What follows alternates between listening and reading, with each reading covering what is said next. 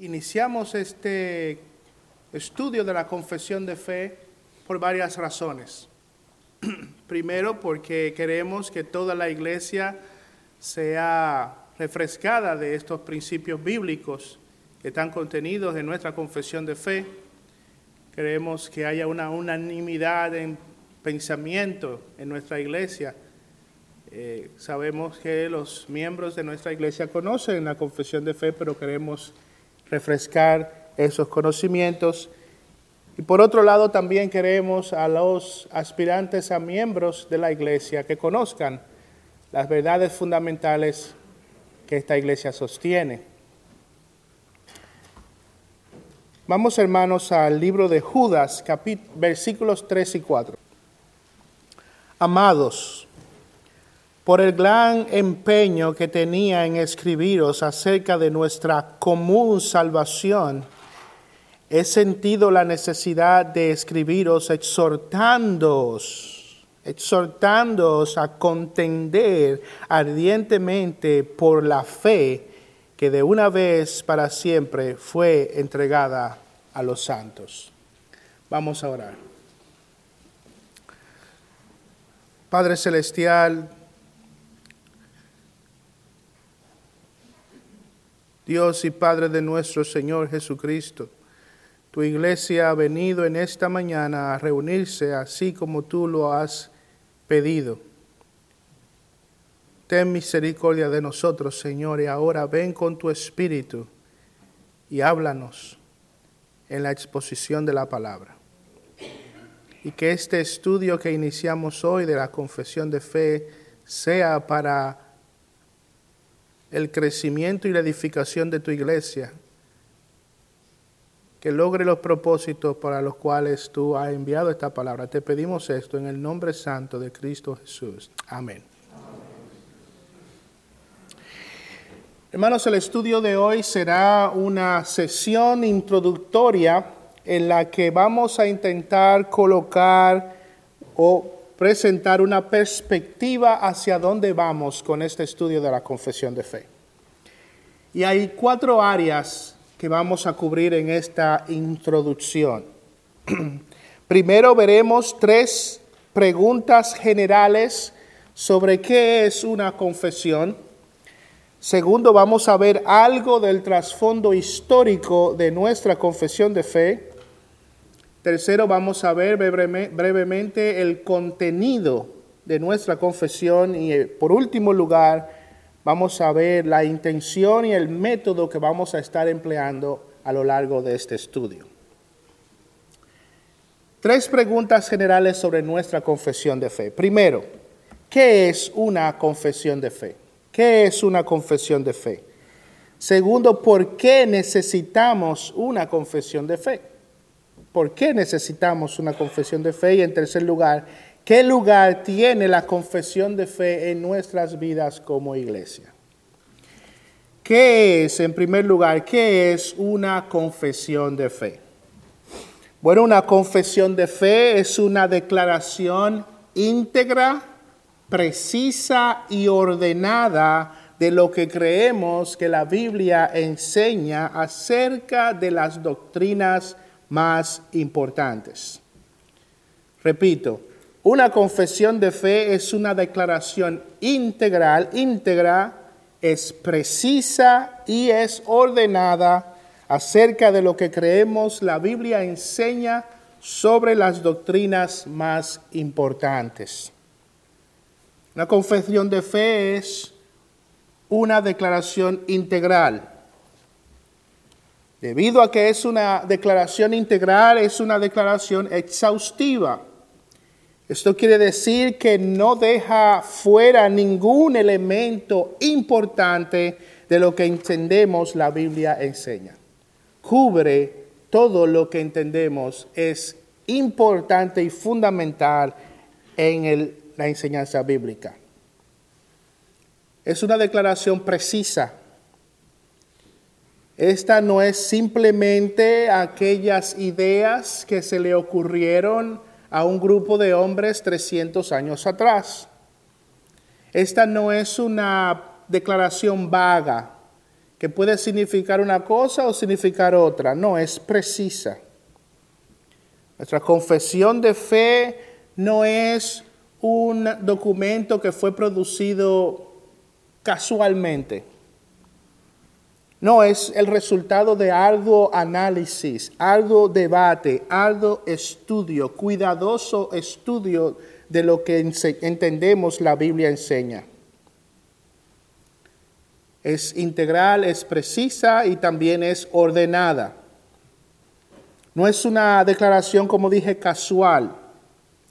Es una declaración que se presenta temáticamente, sistemáticamente. Ahora debemos preguntarnos, si es legítimo preguntarnos, ¿por qué necesitamos una confesión de fe? ¿Por qué necesitamos una confesión de fe? Bueno, quiero presentarles tres razones por las cuales entendemos que debemos tener una confesión de fe. Primero, necesitamos una confesión de fe porque esa, eso promueve la unidad de la iglesia. Promueve la unidad de la iglesia. La unidad de la iglesia no es el resultado de, de, estrategias de organización. La unidad de la iglesia, como vimos en esa serie sobre la unidad de la iglesia hace meses atrás, viene como el resultado de que creamos las mismas cosas, que sostengamos la misma verdad. Eso es lo que vemos en las escrituras. Amós 3.3 dice, ¿cómo andarán dos hombres juntos si no estuviesen de acuerdo, si no creyesen las mismas cosas? Si es cierto que la confesión es una declaración integral, precisa y ordenada de las verdades más importantes de la Biblia, esas verdades deben producir en el pueblo de Dios unidad. Unidad. Perdón. Y la, y la confesión de fe presenta claramente esas verdades. En segundo lugar, ¿por qué debemos tener una confesión de fe? Bueno, debemos tener una confesión de fe. Es importante tener una confesión de fe porque eso mantiene o promueve el orden en la iglesia. Promueve la unidad de la iglesia, pero también promueve el orden en la iglesia. Una declaración de fe nos ayuda a detectar el error nos ayuda a detectar el error en medio de la iglesia, promueve el orden. Tener una declaración de fe nos ayuda a dejar claro dónde nos encontramos en cuanto a esas doctrinas fundamentales. Pero también nos permite ver diferencias entre otras personas, otros grupos que no defienden o no creen esas cosas. Promueve orden. ¿Ustedes entienden esto? Nosotros entendemos esto. Entendemos que la Biblia enseña estas cosas. Y vamos a ver algunas de esas cosas que otros hermanos nuestros creen. Pero nuestra confesión de fe, en cierto modo, fue el resultado de poder aclarar y dejar claro estas verdades que nosotros entendemos nos distinguen de otros grupos. Mantiene el orden. En ese sentido, la confesión de fe revela nuestra identidad como grupo cristiano. Nos dice y nos enseña en qué corriente de pensamiento cristiano nos encontramos como iglesia. Esta confesión de fe, la que sostiene esta iglesia, ha resistido más de 300 años de prueba.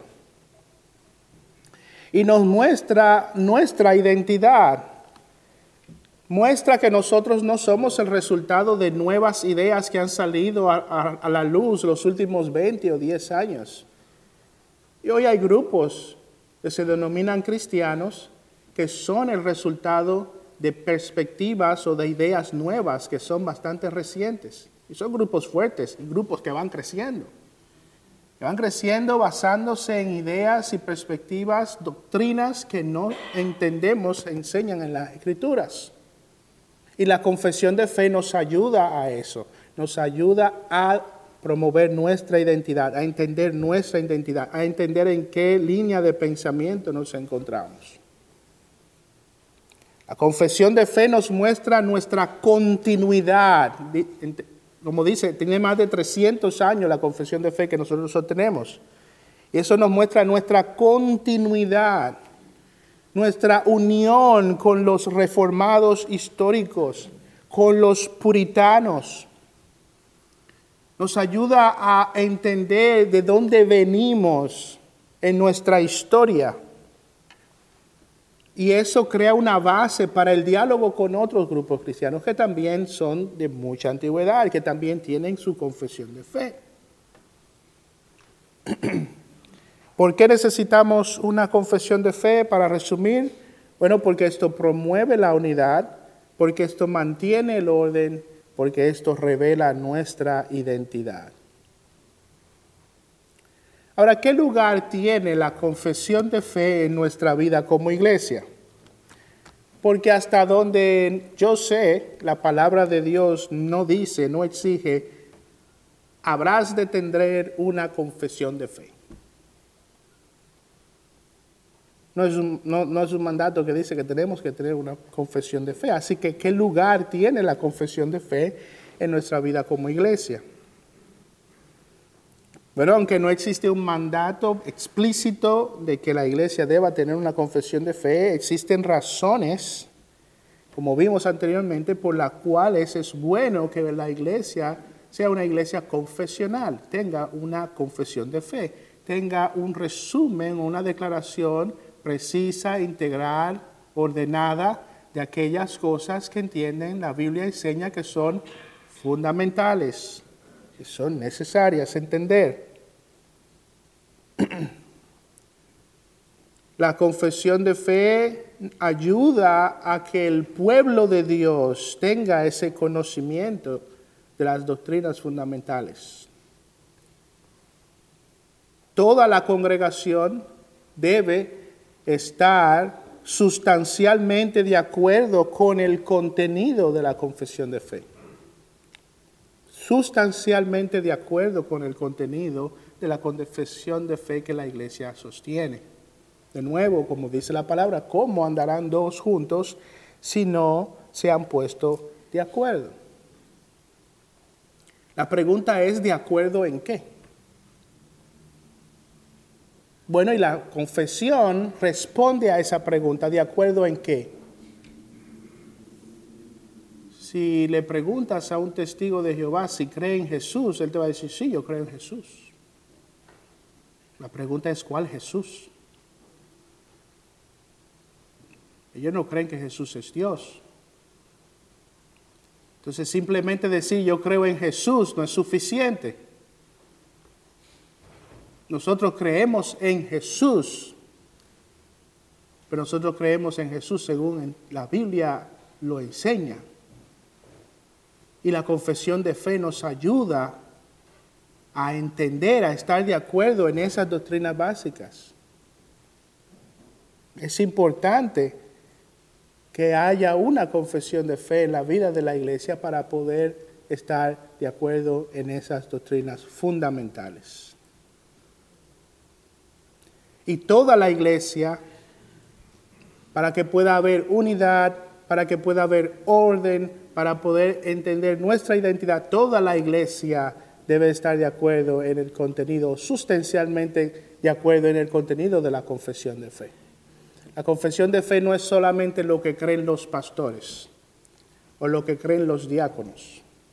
No, es el resumen, es la declaración de todo lo que cree la iglesia. Ahora, la confesión de fe debemos aclarar que no es nuestra Biblia. La confesión de fe no es un sustituto para la palabra de Dios. Nosotros no nos paramos cada semana aquí y abrimos y decimos, agarrarán la confesión de fe, capítulo 23 de la confesión de fe. No. Nuestra vida como iglesia está sustentada en la palabra de Dios y la confesión de fe es útil a la iglesia en tanto y en cuanto se aplica a la palabra de Dios.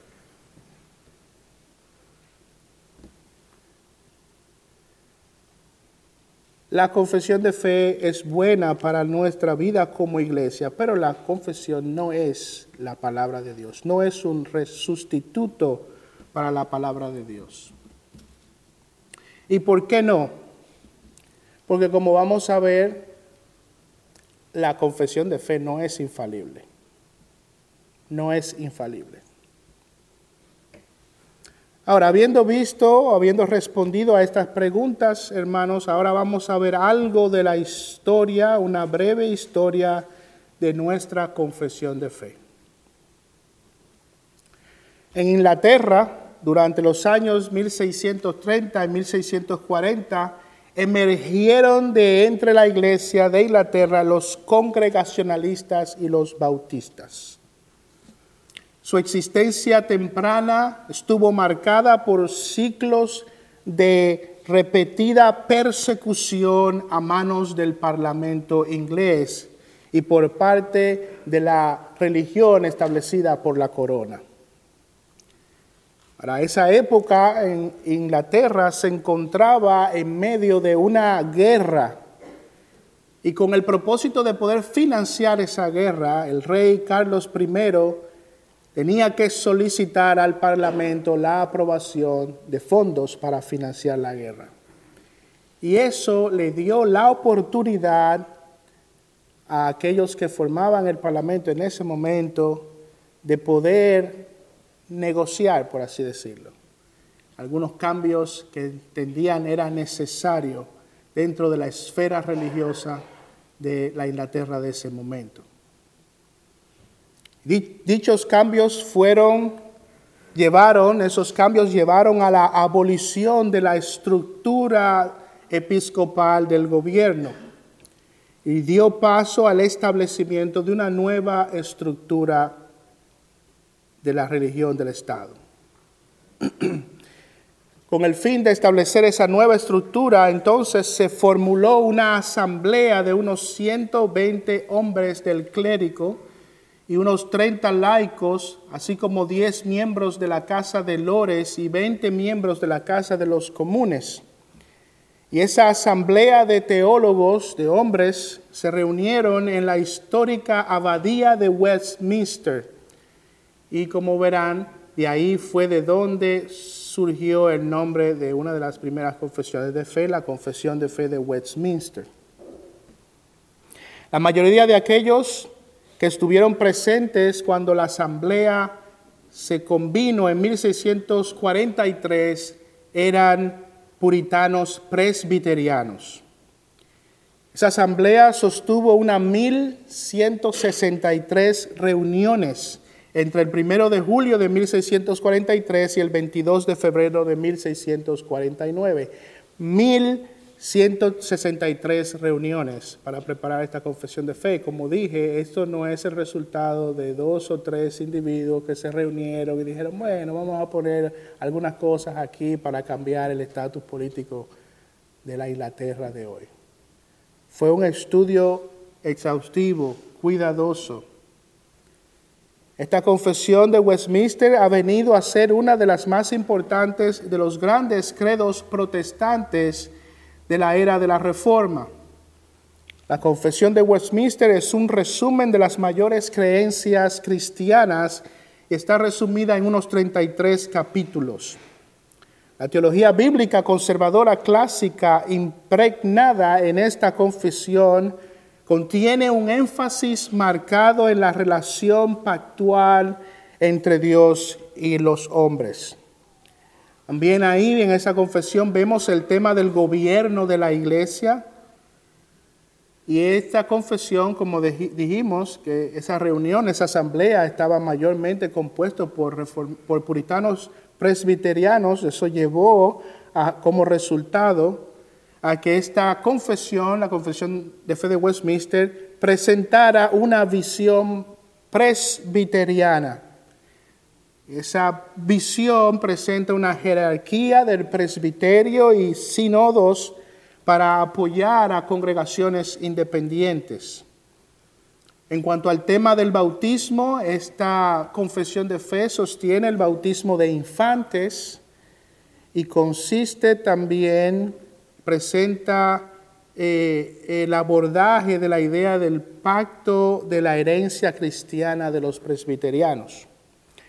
Eh, ellos creen que, que frecuentemente Dios salva a familias enteras y que un infante se presume como parte del pacto de gracia a través de sus padres piadosos hasta que prueben lo contrario a través de una elección, de la elección de su estilo de vida. Como ven, estas cosas nosotros no las compartimos con los hermanos presbiterianos. No entendemos que la Biblia enseña el bautismo de infantes entre otras cosas, como también el gobierno de la iglesia. Aún así, la confesión de fe de Westminster permanece como un documento importante para la iglesia y se sostiene como la declaración de fe de muchas iglesias presbiterianas.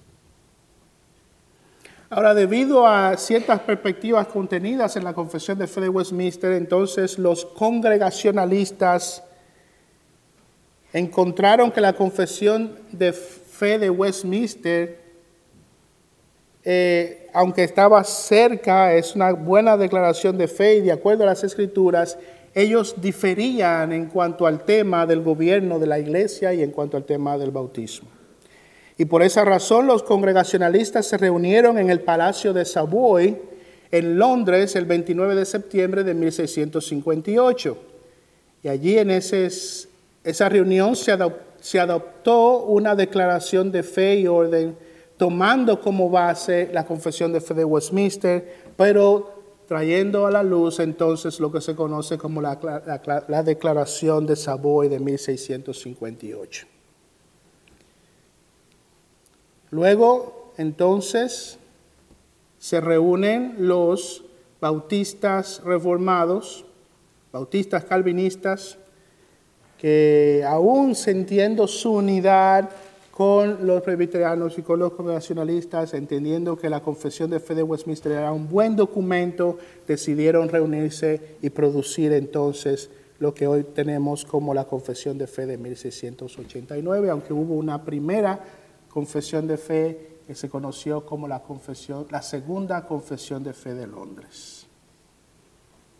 Una carta circular fue enviada a iglesias bautistas particulares en Inglaterra y Gales, y en esa carta se pedía a cada asamblea enviar representantes a una reunión en Londres en el 1677.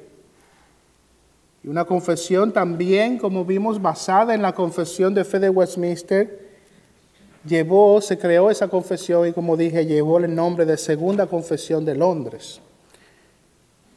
Y este primer documento ha sido, fue redactado para distinguir a las recientes iglesias bautistas calvinistas de los arminianos y de los anabautistas. Las confesiones de fe, luego de la confesión de fe de Londres, venían como resultado de ciertos distintivos, ¿ven? Ciertas aclaraciones, ciertas cosas. Es un buen documento, pero tenemos que aclarar ciertas cosas.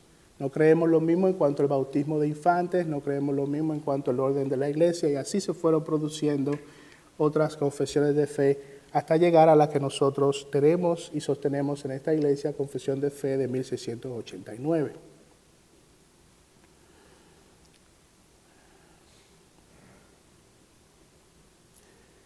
Bueno, eso es un poco de la historia de nuestra confesión de fe. Esta confesión bautista de Londres de 1689, hermanos, ha aguantado y resistido la prueba del tiempo y ha llegado a ser quizás la más importante confesión de fe histórica de la iglesia. Es una confesión de fe apreciada mundialmente, sostenida por muchas iglesias bautistas en el día de hoy. Nosotros no estamos solos en, este sentido. Muchas iglesias, muchas iglesias. Diría que la gran mayoría entre los bautistas sostienen la confesión de fe de 1689. Bueno, vimos un poco de la historia de la confesión de fe. Ahora vamos a ver el contenido general de nuestra confesión. El contenido general de nuestra confesión. Nuestra confesión de fe se constituye en lo que podríamos decir una teología sistemática, en una versión muy breve. Y hay ocho temas en los cuales podríamos dividir los 32 capítulos que contiene nuestra confesión de fe. En el capítulo 1 podemos ver la doctrina de la palabra de Dios o qué enseña la Biblia sobre la palabra de Dios. En los capítulos 2 y 3 podemos ver lo que la Biblia enseña sobre la doctrina de Dios. En los capítulos 4 al 6 podemos ver la doctrina de la creación original. En el capítulo 7 comenzamos a ver el marco de la salvación o el pacto de Dios. El capítulo 8 vemos la realización de la salvación, la persona y obra de nuestro Señor Jesucristo. En los capítulos del 9 al 21, entonces vemos la aplicación de la salvación. Cómo los hombres llegan a ser salvos. La aplicación de la salvación. En los capítulos 22 al 30, entonces vemos ciertas instituciones divinas y para finalizar en los capítulos 31 y 32 vemos la consumación de la salvación. Y como pueden ver, hermanos, el énfasis de nuestra confesión de fe recae en la aplicación de la salvación. Es un tema central en este documento. Pero como dije, hermanos, anteriormente, la confesión de fe no es las escrituras no es un documento infalible. La confesión de fe, aunque es un buen documento, tiene ciertas debilidades. La primera debilidad, hermanos, que nosotros podemos ver, y es bueno poder ver la confesión en su contexto total, no pensar que es un documento perfecto, infalible o un sustituto para la palabra de Dios.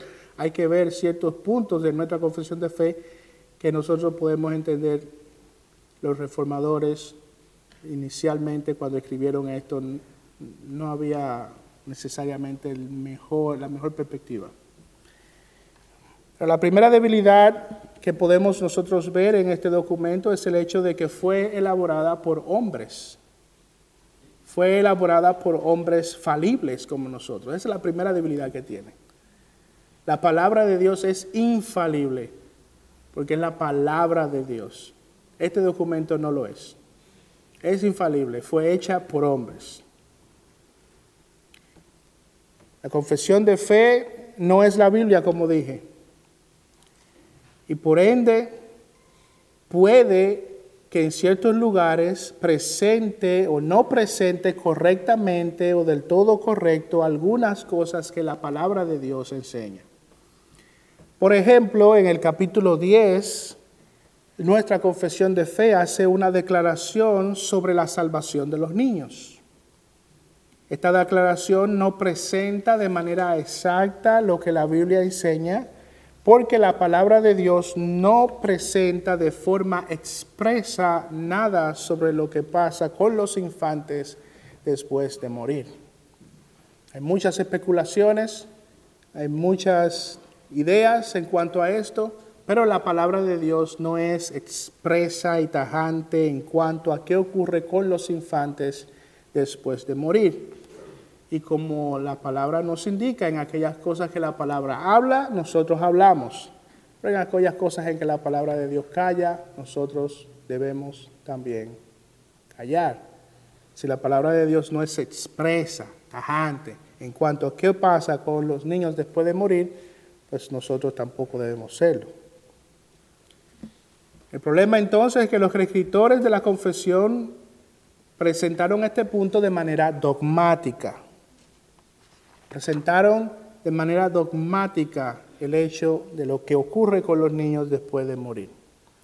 Dice la confesión de fe, los niños elegidos que mueran en la infancia son regenerados y salvados por Cristo por medio del Espíritu. ¿Cómo nosotros obtenemos eso? Es lo que quisiéramos. Habrán especulaciones, algunas ideas de que sí o que no. Hay algunas personas que aluden a ciertos pasajes de las Escrituras, pero de manera precisa, tajante, inequívoca. La palabra de Dios no dice eso. La palabra de Dios no dice eso. Y aunque sea algo que nosotros quisiéramos que fuera así, aunque nos parezca lógico porque lo vemos en algún pasaje aquí y allá, la verdad es que la confesión de fe es un poco débil en ese aspecto porque presenta como manera tajante, de manera eh, inequívoca de que eso es así. Y no, no lo es. También vemos, hermanos, en el capítulo 26, encontramos un dogmatismo similar sobre la identidad del anticristo y aquel que se conoce como el hombre de pecado.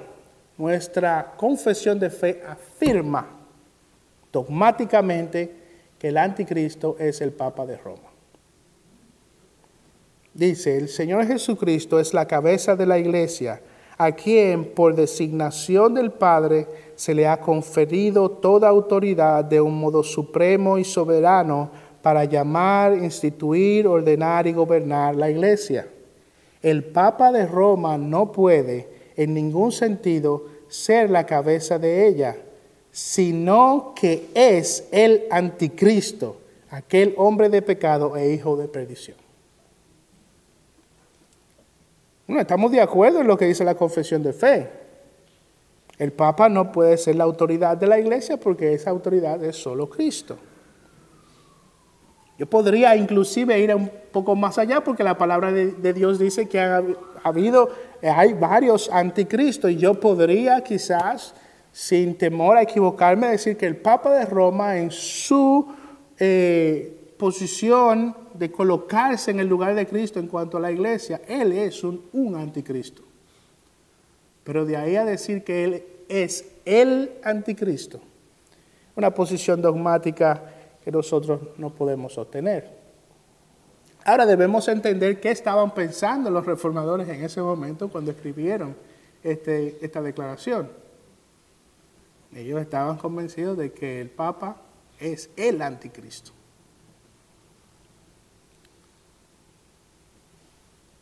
Papa Francisco está ahí en Roma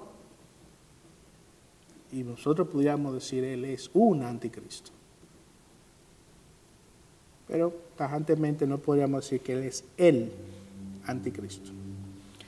Así, hermanos, que existen estos puntos en los que podemos ver cierta debilidad en la confesión de fe, lo entendemos, pero en general la confesión de fe que sostenemos en esta iglesia es un buen documento y por eso nosotros lo vamos a, entender, lo vamos a estudiar y por eso nosotros lo sostenemos. Pero debemos de ver en su completo espectro. No podemos leer la confesión y pensar que es un documento infalible. No es la palabra de Dios. Ahora, hermanos, para terminar, ¿por qué estamos estudiando la confesión de fe? ¿Por qué estamos estudiando ahora la confesión de fe?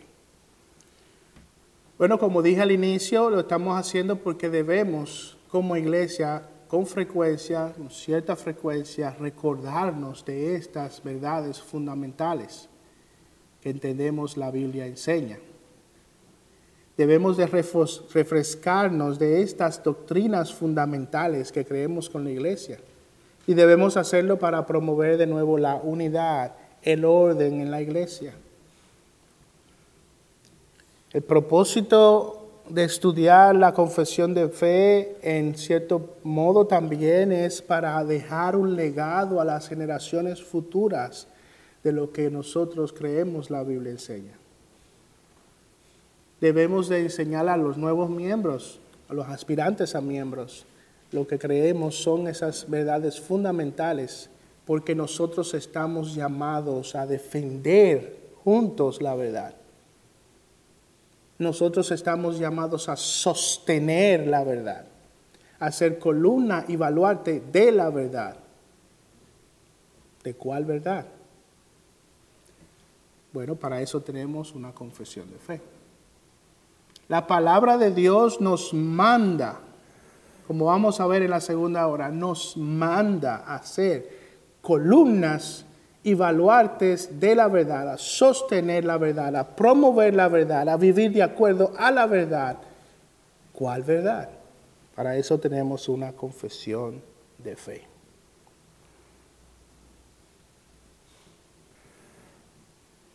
Debemos estudiar la confesión de fe, como dije, para cuidarnos del error.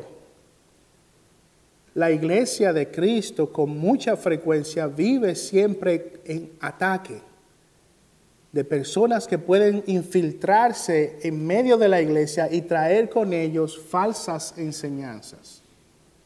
Falsas enseñanzas, doctrinas de hombres. Y es necesario que todos los miembros de la iglesia, todos los que componen la iglesia, estén capacitados para defender la verdad. Defender la verdad. Los pastores no pueden estar, es imposible que tengan tanto de todo, o que crean o sepan absolutamente todo lo que todo el mundo cree sobre todos los aspectos de lo que la Biblia enseña o de la vida. En ese sentido, cada uno de los que componen la iglesia local se constituye en un guarda de la integridad de la iglesia, en un protector de la integridad de la iglesia. Y para eso debe conocer estas doctrinas básicas y fundamentales. Porque cuando viene alguien en medio nuestro y comienza, puede comenzar a promover cosas que son antibíblicas, puede comenzar a esparcir doctrinas que son contrarias a lo que la Biblia enseña, cada miembro de la iglesia se constituye en un defensor de la verdad, un protector de la verdad. Eh, eh, defiende a la verdad de aquellos que contra, la contradicen.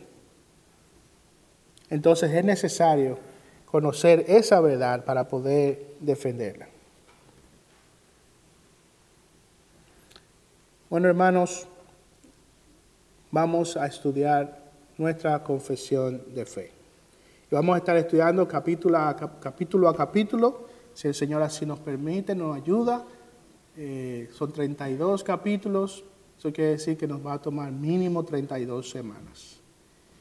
Eh, y parte de la dinámica que vamos a estar realizando, hermanos, es que aquellos que quieran hacer alguna pregunta sobre lo que, hemos, lo que vamos a estar estudiando, por favor que la escriba, me la dé y la idea es que entonces el próximo domingo, si el Señor nos permite, vamos a ir respondiendo a esas preguntas. Esa es parte de la dinámica. Así que hermanos, yo espero que este estudio nos anime a fortalecernos y a crecer en esas doctrinas fundamentales que nosotros creemos como iglesia.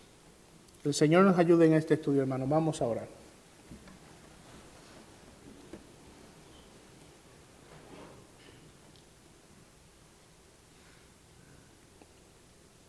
Oh Padre Celestial, Señor, tú dijiste en tu palabra, santifícalos en tu verdad. Tu palabra es verdad.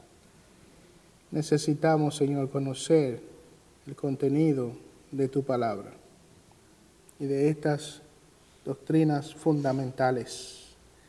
Ayúdanos, oh Padre Celestial, a poder extraer de esta declaración de fe contenido precioso, gracias por nuestros hermanos de antaño que contendieron por la fe, hicieron estas reuniones y trabajaron arduamente para producir estos documentos.